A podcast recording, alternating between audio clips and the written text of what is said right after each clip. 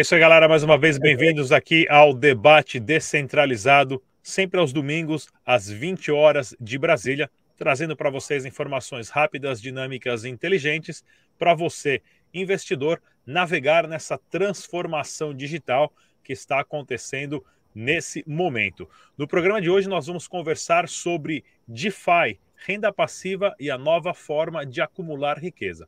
E os nossos convidados de hoje nós temos aqui o Daniel Niero, ele que é especialista em segurança cibernética na, da El Canari e também o Lucas, consultor cripto. Bem-vindos a todos e vamos lá bater um papo aqui hoje no nosso super debate descentralizado, na nossa linha de raciocínio aqui. Tudo bem com vocês? Opa, acho que estava no mudo aqui. Tudo ótimo, cara. E por aí. Fala, Vamos Lucas. lá, então. Tudo beleza.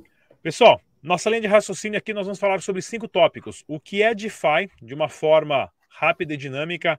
Os nossos convidados vão explicar ali da forma ao qual eles entendem, porque cada pessoa sempre explica de uma forma diferente e cada pessoa entende de uma forma diferente. Vamos também conversar sobre conceito de money legos, o que, que é isso. Vamos falar também detalhes sobre stake, liquidity, farm e empréstimos. Vamos falar também sobre quais os riscos de tudo isso.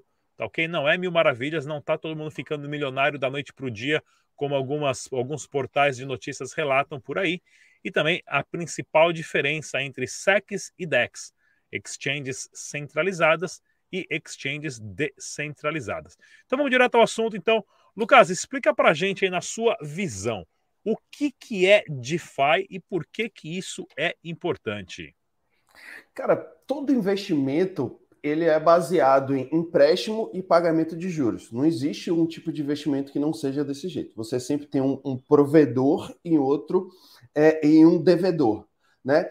Então, o DeFi ele une, ele corta o caminho entre o provedor e o devedor através da blockchain, cortando todos esses intermediários como banco, corretora, administrador de fundo e por aí vai.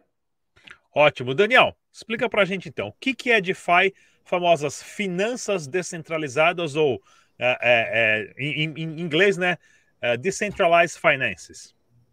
Bom, perfeito. É bem, é, o que a gente pode fazer é análogo ao, ao, mercado tradicional, só que de forma descentralizada. Hoje a gente sabe que todos esses processos que o Lucas comentou de empréstimo de juros, eles são gerenciados né, e administrados por entidades centralizadas, banco, banco central, enfim, emissão de dinheiro, né, e tudo mais.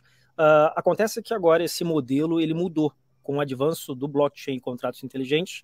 Isso hoje em dia pode ser feito através de contrato inteligente que está sendo executado por máquinas. Né? Então, ou seja, a gente não precisa de uma entidade central para poder fazer todo esse cálculo, gerenciar que está sujeito a fraude, está sujeito a manipulação e um monte de coisa. Então, hoje isso é feito através de contrato inteligente de uma forma descentralizada em várias redes diferentes. E aí, o que são esses serviços hoje? Eles são, provi são providos, na verdade, né, são proporcionados por código. Então, existe todo um processo de segurança do código, onde a gente sabe que aquele serviço, aquele modelo de negócio, ele vai ser entregue exatamente como ele foi programado para ser feito.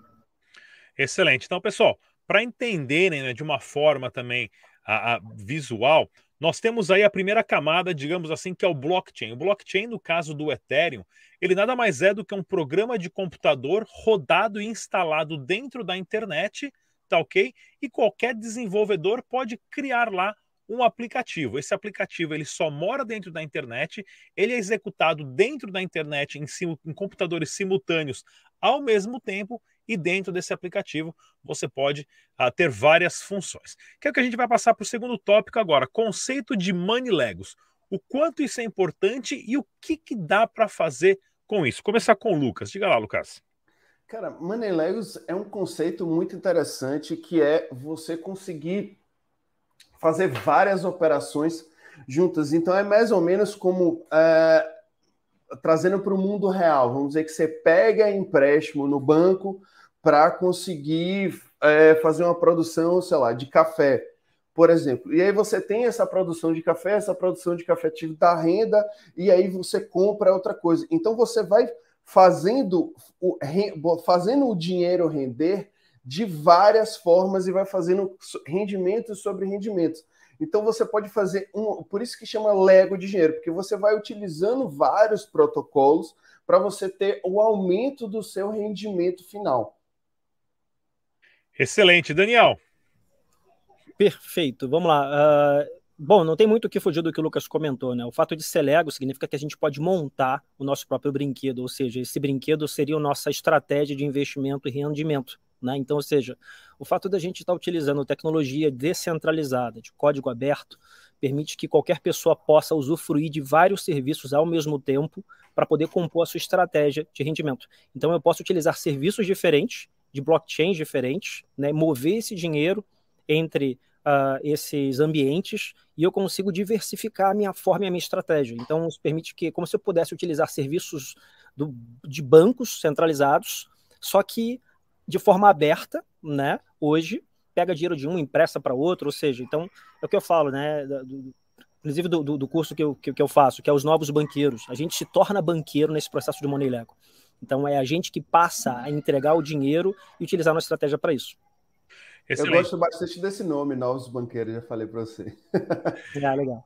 Inclusive, pessoal, né, para a gente entender isso no mercado tradicional já ocorre há décadas, porém isso é, é exclusivo de um grupo, de um círculo de pessoas, tá ok? Para você abrir uma conta numa corretora é complicado, documentação exigem muitas papeladas.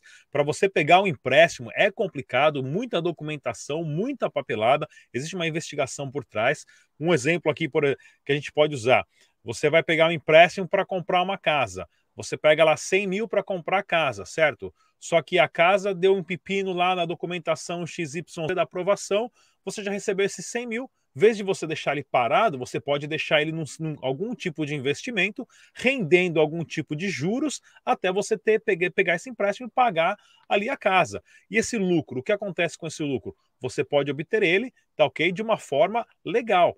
Porém, nas finanças descentralizadas, você faz isso muito mais rápido, sem nenhum tipo de restrições, várias vezes, quase que instantaneamente, com qualquer aplicativo do mundo inteiro. Tá ok? Então é muita coisa acontecendo para as pessoas aprenderem nele. Então agora vamos falar das funções, dessas funções que nós podemos fazer. Porque, de novo, pessoal, para você entender de uma forma simples, o blockchain é essa primeira camada, é um programa de computador que mora na internet, tá ok? Você consegue instalar outros programas dentro dele, que são os DApps, os Decentralized Applications, ou aplicativos descentralizados. Uma forma para você entender é a loja aí do Google você tem a plataforma do Google, da loja do Google, tá ok? Que como se fosse o blockchain, e cada aplicativo que é feito por qualquer desenvolvedor no mundo inteiro, você tem lá que você pode baixar do computador do, do, da loja do Google instalar no seu laptop, celular, é, telefone e tudo mais. No blockchain é a mesma coisa. O blockchain é a plataforma e cada DAP, cada aplicativo descentralizado cumpre uma função que é feito por um desenvolvedor, uma equipe, uma empresa. Você baixa, instala, acessa, conecta a carteira, tal que é através de contrato inteligente e tem acesso a serviços. Os serviços são staking, liquidity, farming e empréstimos, entre outros. Vamos começar então falando de staking. Daniel, fala pra gente, o que é o staking de uma forma simples para o pessoal que chegou agora não, não, não entende muito entende de uma forma que nunca mais vão esquecer. É, o, o stake é, um, é uma prática de você depositar os tokens que você tem em troca de benefícios. Você pega os seus tokens, você pode deixar esses tokens presos no contrato inteligente ou algum local, né, um, uma máquina especificamente, né? E aí, em troca disso, você pode receber mais tokens, você pode receber tokens de outros projetos, aonde você deixa lá com um processo de, com um processo de rendimento, uma renda passiva que você tem. Lembrando que você é sempre remunerado em cima de outros tokens. Né? E pode ser dólar sintético, pode ser qualquer outra coisa. Mas basicamente é como se você deposita e você ganha benefícios por deixar isso lá. Ótimo. Manda lá, Lucas. Cara, eu, eu, gosto bastante de diferenciar duas coisas, né? Que é o Proof of Stake, que é quando você deixa o seu token parado para validar transações, que é a mineração através de prova de participação, que é o Proof of Stake. Tá? E aí você ganha, por exemplo, no Ethereum agora 2.0, né, que o Daniel conhece bem. Você vai é, é, ganhar mais Ethereum apenas por validar transações na blockchain do Ethereum ali, deixando ele parado, travado. Ok? No momento acho que fica travado, acho que depois, quando fazer a fusão, acho que vai ficar mais líquido, né? Mas enfim, no momento você deixa travado. E aí tem outro outro tipo de stake que é o liquid stake, que às vezes você pega uma DEX dessa e fala, ó, oh, eu vou deixar os meus, é, vou deixar os meus tokens aqui dessa plataforma, esses tokens específicos aqui, deixando aí para você e você vai me dar um rendimento, porque eu estou tirando liquidez do mercado, eu estou tirando esse token aí de. Então, existem esses dois tipos de stake, é interessante diferenciar. Inclusive, é interessante porque você já consegue fazer um money leg neles, tem aplicativos DEPs que você consegue fazer o proof of stake da mesma forma que você às vezes pode pegar, deixar sua casa como garantia de um empréstimo. No proof of stake você pode deixar os seus tokens lá parado, aí você recebe um token sintético que é o, o, o é como se fosse a escritura da casa dizendo não, você tem aquilo ali parado e você conseguir usar aquele token para ter mais rendimento ainda. Ótimo. Daniel, fala para a gente então liquidity, liquidez, providenciar liquidez de uma plataforma de DeFi. Como é que funciona isso? É legal? É seguro? E para que, que serve? Uau, é bom. Essa resposta é uma resposta um pouco mais aprimorada, né? Para ser um pouco mais longa. Mas basicamente é o seguinte: Hoje a gente está muito sempre esteve muito acostumado com sistemas centralizados, como as corretoras que a gente já conhece. Né? A gente sabe que todo o processo de, de compra e venda nessas corretoras é feito onde a, a, liquidez ou o dinheiro injetado nesse processo de compra e venda ele é feito pelos próprios compradores e vendedores que estão ali. Então eu pego meus bitcoins, pego meus Ether, eu vou para uma corretora, eu deposito lá e eu coloco uma ordem de venda, uma ordem de compra. Quando a gente está falando de um processo né, de DeFi, de uma DEX, por exemplo, ser um provedor de liquidez, esse processo é diferente. Porque lá você não tem um, um, um modelo de compra e venda, você tem um modelo que a gente chama de swap. Então, ou seja, beleza, eu sempre falo, quando você chega e vai trocar um Ethereum por, sei lá, por Avalanche na rede do Ethereum, e ele arranca os Ethereums da minha carteira e coloca Avalanche ali dentro, eu sempre pergunto para as pessoas, para onde é que ele levou o Ethereum? E de onde é que ele trouxe aquela VAX? Né? Ele trouxe justamente desses pools de liquidez, ou seja, que são piscinas, que eu falo que é uma piscina de vaquinha, onde todo mundo faz junto um bolinho e coloca um dinheiro lá dentro, em cima de uma cesta. Então essa cesta é cheia de dinheiro, onde as pessoas resolveram colaborar proativamente, de forma livre, né, espontânea, é uma colaboração espontânea, onde elas depositam dinheiro ali e, em troca disso, elas ganham taxas. Então, prover liquidez é você emprestar dinheiro seu para o mercado, né, de alguma forma, e você, em troca disso, ganha taxas em cima dessas operações.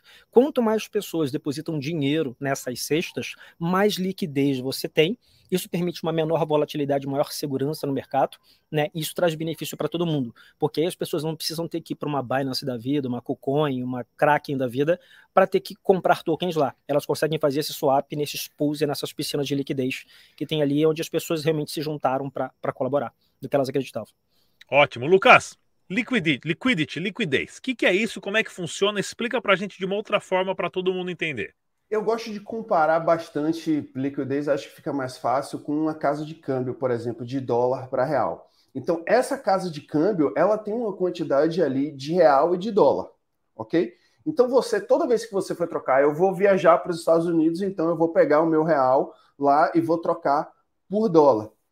A, a piscina de liquidez é justamente você ter uma participação nessa liquidez que a casa de câmbio tem. Então, vamos dizer que o Rodrigo, que o Niero, que eu, Lucas, todo mundo está emprestando dinheiro para essa casa de câmbio e toda vez que a casa de câmbio trocar o real por dólar ou dólar para o real para o cliente, todos nós que estamos oferecendo liquidez para essa casa de câmbio vamos ganhar dinheiro nas taxas que ela está cobrando. Acho que isso é a forma mais simples e fácil de explicar para as pessoas.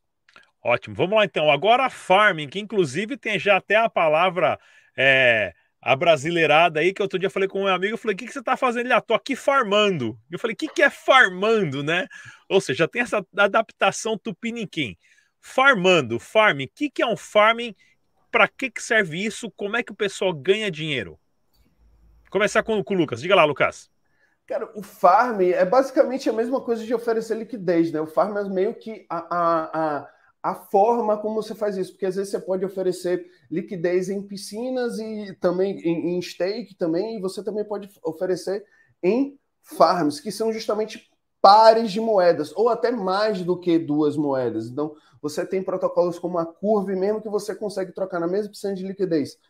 Tether, USDC, BUSD, DAI. Então, você tem ali o que é, o farm, vamos dizer assim. É justamente a, a, a ação de prover liquidez, né? Então, é o yield farm, a, a, o, a, a, a não é o, o, quando o farm, o que é, o que é farm em inglês? A, a tradução literal é farmar, é cultivar. Então você está cultivando a liquidez ali, ou seja, você está cultivando os ganhos, você está cultivando o, o revenue, o retorno, né? a receita, a renda daquela piscina em taxa. O farm, então, na verdade, é a atitude, como a gente falou, se é português, farmando. Por que eu estou farmando? Porque eu estou oferecendo liquidez nessa piscina. Daniel, manda lá, Daniel. É, eu gosto de dar uma misturada, porque, putz, é difícil pular esse spoiler do Lucas, né? Porque eu, eu vou, vou citar sobre os tokens GLP, por exemplo, né?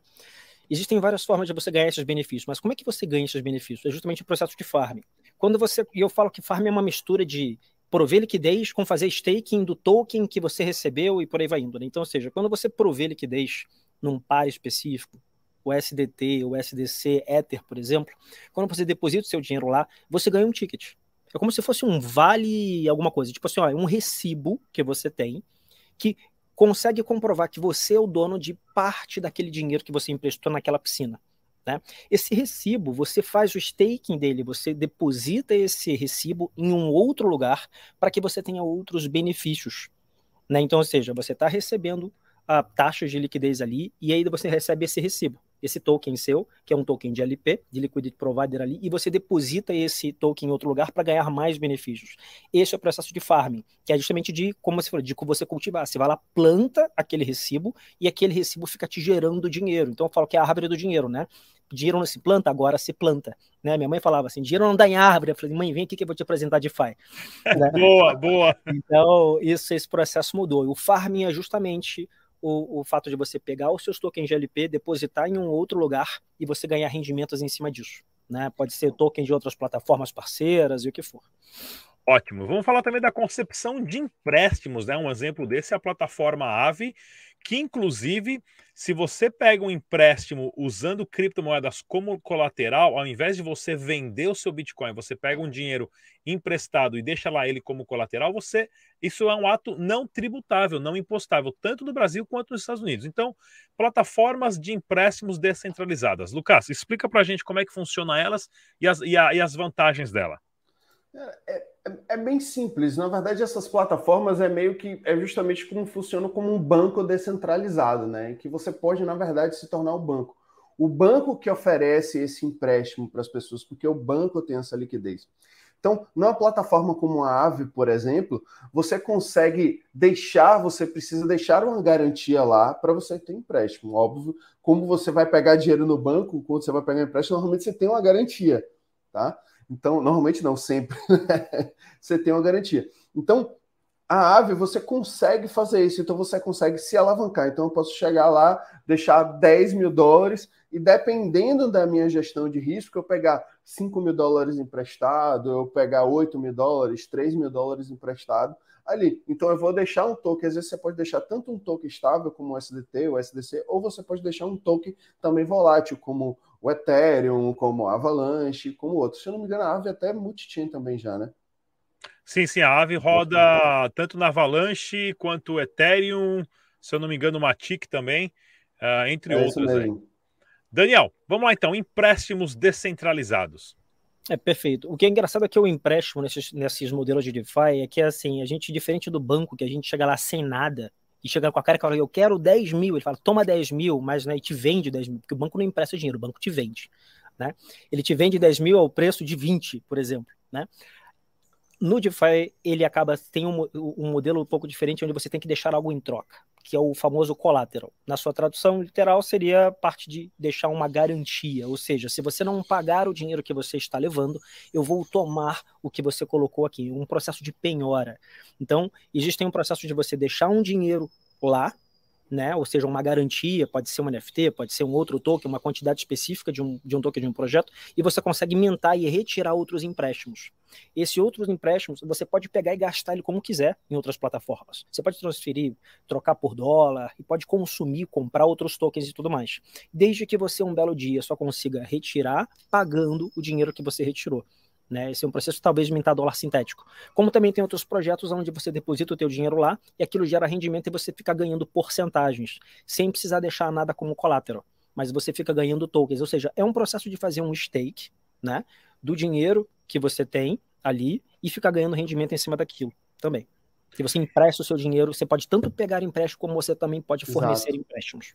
É, e o mais interessante disso tudo, pessoal, que isso tudo gera e acontece dentro né, de transações de contratos inteligentes rodando nos blockchains de vários protocolos, de vários projetos diferentes, e tudo isso sem intermediário. Você não precisa confiar na pessoa que você está pegando em dinheiro emprestado ou providenciando liquidez, porque isso é tudo automatizado. Tanto depósitos, saques, contagem de juros, contagem de rendimentos, distribuição de taxas, distribuição de lucros, e essa é a garantia, a segurança que as finanças descentralizadas trazem, porque está lá no contrato inteligente, não tem como alguém fazer nenhum tipo de falcatrua. Porém, falamos bastante aqui de stake, liquidity, farm, empréstimo, tudo genial, mil maravilhas, vai todo mundo ficar rico com DeFi. Porém, quais são os riscos? E tem muitos riscos. Impermanent loss, né, perda permanente dos seus fundos, é, inclusive é, é, simétrico e assimétrico. São dois temas um pouco mais complicados. Então, vamos começar com o Daniel. Daniel, fala para gente, quais são os riscos do famoso impermanent loss? Bom, exato. Assim como, como o nome já diz, que a gente chama de perda impermanente, né, é aquela que você está correndo o risco de se tornar permanente se você resolver retirar o seu dinheiro de lá. Então, assim como a gente compra uma coisa e eu ah, comprei uma ação específica e o preço caiu, você pode realizar prejuízo. Vamos, ah, mas eu perdi dinheiro. Você já vendeu? Não. Então você não perdeu. Né? O processo de impermanent loss é a mesma coisa. Não é uma perda permanente até que você tire o seu dinheiro de lá. Então, quando você provê liquidez num pool de DeFi, onde você empresta o dinheiro, você está correndo vários riscos, que é o risco de outros provedores de liquidez saírem de lá, removendo liquidez do pool. Você está sujeito a a baixa liquidez do pool, que permite que grandes baleias consigam alterar o preço, né? E absurdamente, tanto para cima quanto para baixo. E e é o processo também de que não necessariamente o dinheiro que você colocou é o dinheiro que você vai retirar, porque você participa numa porcentagem daquela liquidez. Então, ou seja, imagina que tem uma piscina que ela tenha 9 mil dólares depositado. Se você colocar 10 mais mil dólares naquela piscina, significa que você tem 10% de toda aquela piscina. Ou seja, você vai ganhar proporcional aos seus 10% de participação naquela piscina. Só que você entrou quando os tokens estavam no valor específico. Imagina que os tokens tivessem caído o valor do token tivesse lá, o valor do token tivesse subido, você está suscetível, a, na hora que você retirar esse dinheiro, você está suscetível ao, suscetível ao preço na hora da retirada. Então você pode acabar retirando menos tokens do que você colocou. Esse é o grande dilema entre comprar um token ou prover liquidez. Né? Então, o impermanent loss é aquele risco que você corre provendo liquidez ali. Que todo mundo acha que, ah, eu vou colocar ali, vou prover liquidez e um belo dia eu vou lá e tiro. Não. Você pode sair com bastante prejuízo na hora de poder fazer esse tipo de coisa. Então o impermanent loss ele só acontece na hora da retirada se o preço tá mais baixo do que você quando depositou. Mas se você deixar lá e ser paciente e ficar esperando, tranquilo. Perfeito. Ele se torna permanente quando você sai, podendo ser uma perda. Né? E esse, por isso que a gente chama que é impermanent loss, é perda impermanente enquanto você está ali. Agora, se você resolver sair, você pode estar realizando um prejuízo. Aí ela se torna permanente porque você não, né, não vai estar mais participando daquele processo. Mas é exatamente esse, esse modelo.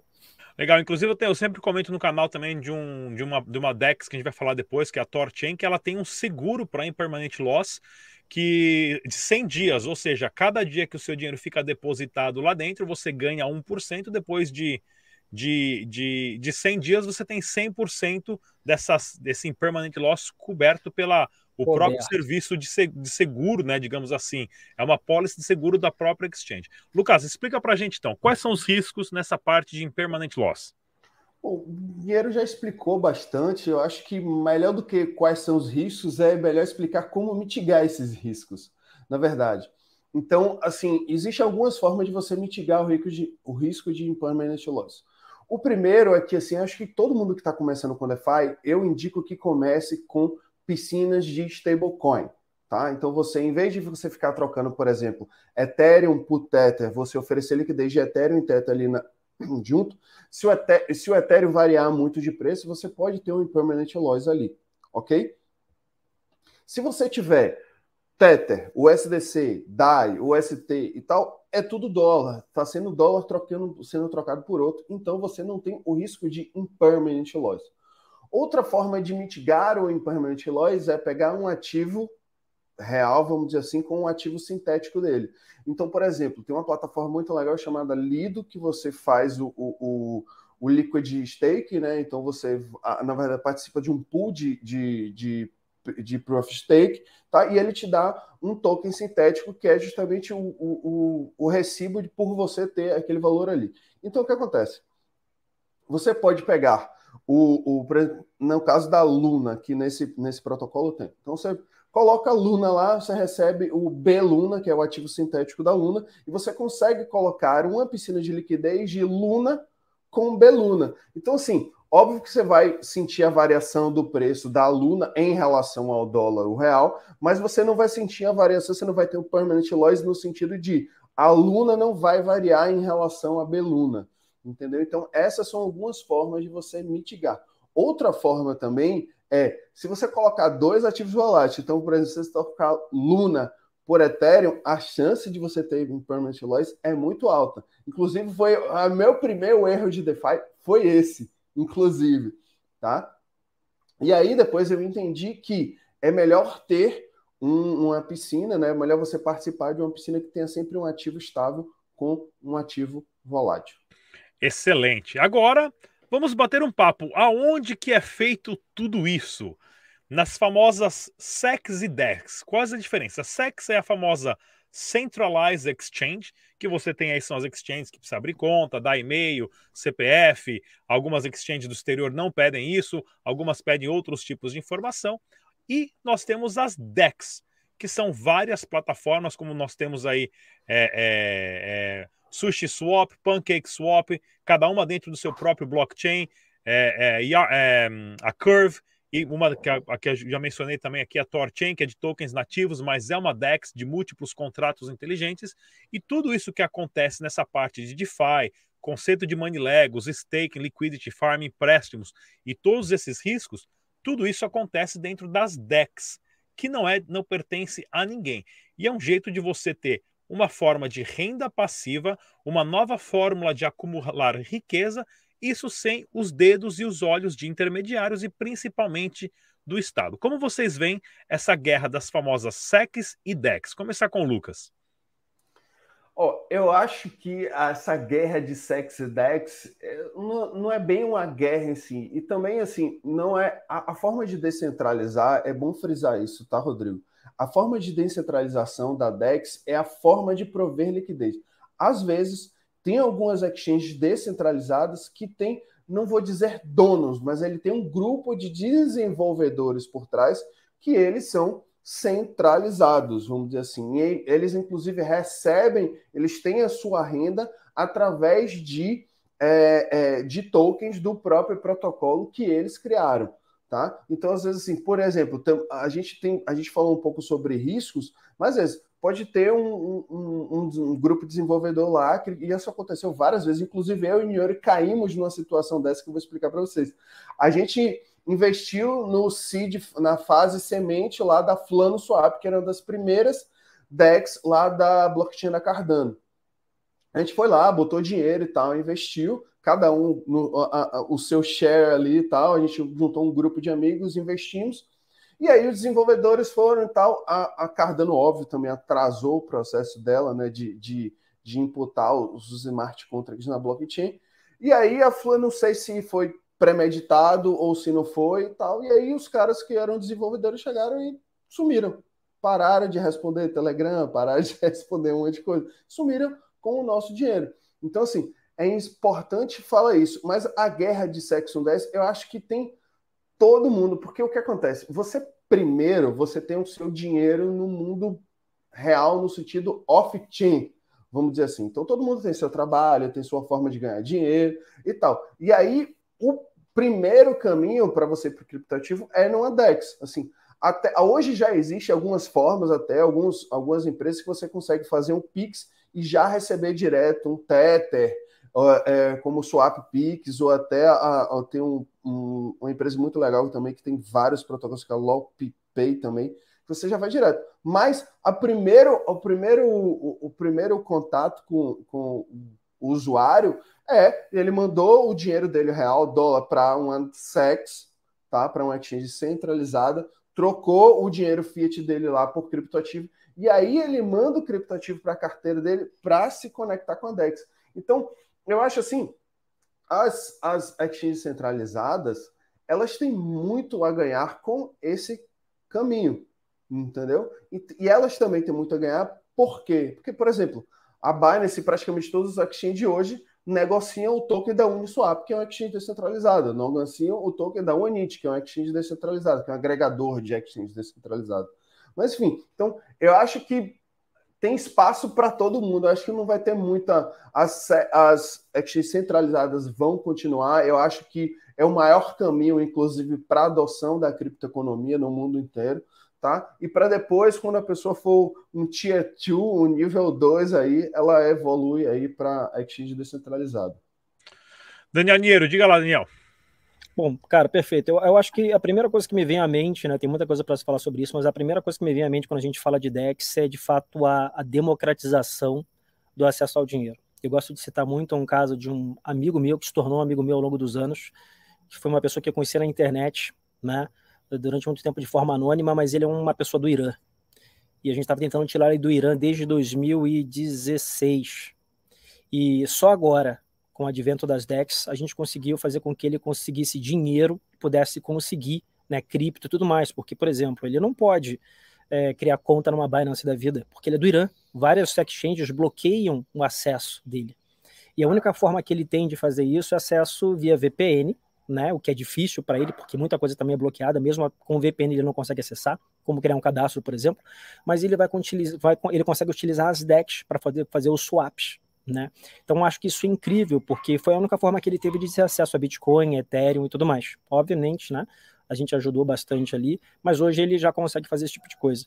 Então, assim, as DEX, elas são justamente uma ferramenta que permite o acesso das pessoas a, a recursos que hoje eles são regulados nos casos das SECs. Né? A gente sabe que as SECs têm todo o processo centralizado, tem que fazer QAC, enviar documentação, e nas DEX a gente não tem isso. É um troço livre, né, aberto e com acesso para qualquer pessoa, desde que ela tenha internet. Então eu acho que, de novo, não é necessariamente uma guerra entre uma coisa e outra, mas é é uma opção. Eu sempre falo que riqueza, as pessoas, eu gosto de perguntar para as pessoas o que é riqueza, né? As pessoas sempre remetem a ter dinheiro e tudo mais.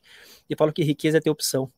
Uma pessoa que tem opção de alimento, mesmo não tem nenhum dinheiro no bolso, ela ainda é mais rica do que alguém que tem muito dinheiro e não tem alimento, né? Então, quanto mais opções a gente tiver, mais rico a gente vai ser. E a Dex entra como mais uma opção para quem não consegue utilizar a Sex. Então, acho que putz, não tem muito o que evoluir, falar muito sobre isso. Excelente. E, e inclusive também para a gente entender, pessoal, porque assim, uma carteira que você tem em uma SEX, uma exchange centralizada, né? O exchange não é carteira. É muito importante a gente, a gente é, é lembrar disso, tá ok, pessoal? Exchange Exato. não é carteira, porque os seus fundos estão dentro da exchange. Porém, em uma DEX, você usa um tipo de carteira que tem a funcionalidade de gerar contratos inteligentes, mesmo que as suas moedas vão sair do, da sua carteira e ir para dentro daquela DEX, você só pode retirar através do mesmo contrato inteligente que foi criado, que é você que tem as chaves privadas daquela carteira. Exemplos básicos aí temos Trust, é, que outras carteiras temos aí que também geram um contrato inteligente para fazer conexão direto. A própria Ledger também, a Hardware Wallet, já, já, já tem essas funcionalidades. Então, na visão de vocês, o quanto importante é o surgimento dessas carteiras que geram contratos inteligentes para esse tipo de conexão em, em exchanges descentralizadas, aonde a confiança está 100% nas linhas de códigos que o desenvolvedor daquele projeto em específico criou. E tudo isso em código aberto que qualquer um que saiba ler isso pode verificar. Vou começar com o Daniel. Bom, é, é, eu acho que isso é. é eu, eu, gosto disso, eu acho que é, é, é, uma situação perfeita, porque assim, apesar de hoje em dia a gente não ter todo mundo com capaz de ler os códigos, né, a gente também fica suscetível a todo o processo de desenvolvimento, porque, de novo, todo esse processo não é porque a gente está trabalhando com um contrato inteligente que isso é seguro, ponto. Existem pessoas por trás destes contratos. Né? Então, por isso ele pode ser auditável. Só que nem todo mundo consegue auditar esses contratos hoje, ainda né? Mas estão sendo tem ferramentas hoje que conseguem fazer toda essa validação de segurança e tudo mais. Mas isso eu acho incrível, porque você permite que você consiga, em cima disso, trazer muito mais segurança para qualquer coisa que seja criada em cima dessa tecnologia. Né? Então, eu acho que isso também é mais uma opção que as pessoas têm para conseguir utilizar o teu dinheiro e escolher qual plataforma, qual tecnologia elas vão utilizar, coisa que antigamente a gente não tinha. Lucas, diga lá, Lucas. Eu acho que assim, eu vou parafrasear o primeiro filme do Homem-Aranha, né? É, grandes poderes trazem grandes responsabilidades. Então, você autocustodiar o seu próprio dinheiro, ele traz uma responsabilidade muito grande, tá? Então, assim, da mesma forma que se acontecer alguma coisa dentro do ADEX, sei lá, seu Bitcoin sumir dentro da Binance, você vai procurar a Binance e fala, ó, oh, aconteceu alguma coisa aqui, meu Bitcoin sumiu. Cadê essa zorra? Entendeu? Se você isso acontecer, tipo, se você perder suas chaves privadas, se você, por exemplo, eu ontem eu procurei algum, algum protocolo DeFi aqui na internet e tal, eu vi em algum, algum vídeo gringo e tal, falei, pô, vou procurar esse protocolo. Procurei na internet, caiu no Google ali, quando eu cliquei no link do Google, caiu caiu a, a página igual. Depois eu entrei no site, era igual ao site original, e estava pedindo minha seed phrase da MetaMask. Então, assim, é, as pessoas que não sabem, que não têm esse entendimento, e assim, uma coisa que eu, eu gosto de falar também, quando você vai para o ambiente descentralizado para o OneSex, é importante que você saiba inglês. Tá? É um, talvez é um pré-requisito meio que básico para você entender o que você está fazendo, porque muita gente acaba não sabendo o que está fazendo ali e clica em qualquer coisa e aí acaba perdendo seus fundos e às vezes tem dinheiro, tem, dinheiro, tem fundo ali que não pode ser perdido. Tá? Então, é, essa responsabilidade de ter uma carteira própria, de autocustodiar o dinheiro, tem que ser levada bem em conta. Traz uma grande, como o Niero falou, traz muitas opções, certo? Mas também trazem grandes responsabilidades. Futuro promissor agora, pessoal, para a gente, antes da gente encerrar. Como vocês veem o desenvolvimento dessa avalanche, não falando do projeto Avalanche, mas dessa avalanche de novos protocolos, uh, farms, stakings, liquidities, empréstimos, novas moedas, novos tokens. Está acontecendo assim uma chuva, uma avalanche de informação. Como vocês veem isso para um futuro promissor relacionado ao mercado tradicional e agora essa transformação, essa revolução financeira que está acontecendo agora? Começar com o Lucas. Eu acho que é justamente isso, é uma transformação, é uma revolução financeira e monetária também ao mesmo tempo. Tá? É, tem algumas coisas assim, eu sou, eu parto do, do eu tenho uma ideia né, é, de futuro de que tudo vai ser tokenizado. Ações ser tokenizadas, debêntures vão ser tokenizadas, todo produto financeiro ele praticamente vai ser tokenizado, porque se você registrar ele no blockchain, ele acaba, na minha opinião, ficando muito mais seguro num ambiente descentralizado, numa blockchain ali, que a, o, o, a validação de todas aquelas, as operações são descentralizadas do que num ambiente centralizado. Então, eu quero dar um exemplo muito simples aqui. Eu trabalhei há algum tempo atrás numa empresa de investimento de crowdfunding, na verdade, chamada Blocks. E aí, vamos dizer, você quer captar dinheiro para sua usina, é, um milhão de reais para sua usina solar, tá? E aí você usava o, o a Blocks para você captar lá, eles traziam aqueles investidores dele, divulgavam marca digital e tal, traziam os investidores ali como se fosse um mini IPO.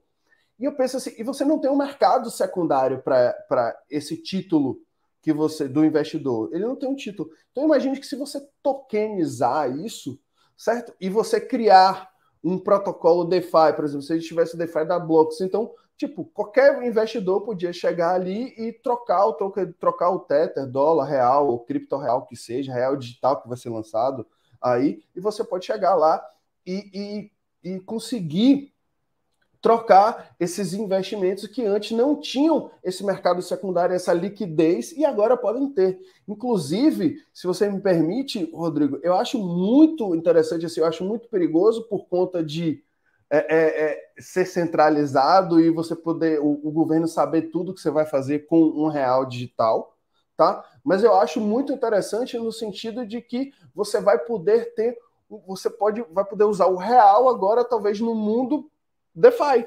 Entendeu? Você pode ter uma piscina de liquidez agora com, com real digital, quando ele for lançado. Então, acho isso muito interessante. Acho que esse é o caminho, ok? Sempre sou a favor da descentralização, da liberdade de você ter o dinheiro que quiser, uma, é, gastar, ter o dinheiro que quiser e só pagar imposto no que você compra, no que você consome, tá? E não pelo que você tem, tá bom? É, mas eu acho que este é o caminho da inovação, principalmente falando de DeFi e real digital, eu acho que esse é o caminho. Tudo vai convergir assim, as plataformas de investimento, bolsa, a, a própria B3, de certa forma, é um protocolo CeFi, entendeu? Então, ali, imagine se a B3 lançasse uma blockchain própria ali e você conseguisse fazer mercado trabalhando 24 horas, não precisava ter pregão nem nada, e por aí vai, meu amigo. Assim, as possibilidades são realmente infinitas. Daniel. Bom, boas palavras, Lucas, mas assim, concordo com tudo que ele falou, né? Eu sempre falo que tudo que a gente está vivendo hoje, que a gente ainda pode viver, só pode acontecer e só vai acontecer porque alguém resolveu publicar um documento de nove páginas na internet. Isso, de fato, mudou o rumo da, da, da sociedade, mudou o rumo da humanidade em si, em, no, que a gente, no que diz respeito à parte de tecnologia. Né? A gente sempre teve aí refém de bancos, né? de, toda, de toda essa monopólio na, da moeda, que sempre foi o Estado que determinava o que, que tinha valor e o que não tinha valor. E a gente, de fato, está utilizando tecnologia para democratizar o dinheiro para democratizar o que a gente o que a gente acha que tem valor. O blockchain permitiu que a gente pudesse definir o que tem valor para a gente. Não é o, o, o, Bitcoin ele tem valor porque a gente acredita que tem, não é porque alguém diz que tem. É porque um governo, uma entidade central diz que tem. Então, cara, a gente está assim, é um, como eu gosto, eu gosto muito das palavras que o, o Fernando Uriti fala, que é sem precedente. Então, acho que a gente está entrando no momento que ainda tem, tem muita coisa para ser criada e que a gente que já está aqui há anos nem acredita que ainda dá para fazer. Tem gente que ainda está para nascer para criar coisas que a gente ainda não tinha pensado. Então a gente está realmente gerando né, riqueza sem precedente e dando acesso a tudo que, que é possível para pessoas que não tinham acesso. Então, cara, eu acho isso incrível e a gente tem que ter muito tem que estar muito agradecido por estar tá passando e vivendo esse momento agora, né? Acontecendo bem embaixo do nosso nariz. Excelente, como sempre falo também no canal, né, pessoal? É, todo mundo vai comprar Bitcoin no planeta. Porém, cada um vai pagar o preço que merece. Quem leu, estudou e aprendeu lá atrás, pagou o preço lá atrás. Quem leu, aprendeu e estudou hoje, está pagando o preço de hoje.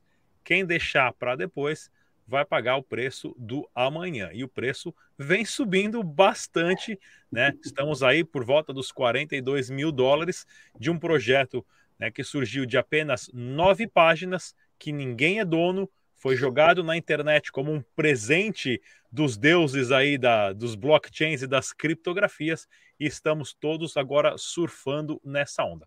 No debate descentralizado de hoje, nós tivemos aqui presente o Lucas do portal lá do Instagram arroba consultor cripto e também o Daniel Niero, ele que é do El Canari, especialista em segurança cibernética. Muito obrigado pela participação obrigado de todos. pela oportunidade, cara. Até a próxima, pessoal. Tchau. Até a próxima. Um abraço, pessoal. E tchau, como tchau. sempre, pessoal, deixe suas perguntas, dúvidas, críticas, sugestões e temas para os próximos programas. Eu, com a nossa equipe, sempre observamos e respondemos os comentários e iniciamos sempre um aprendizado aqui juntamente com vocês, a nossa audiência. Mais uma vez, se inscreva no canal, ative o sininho e a gente se vê no próximo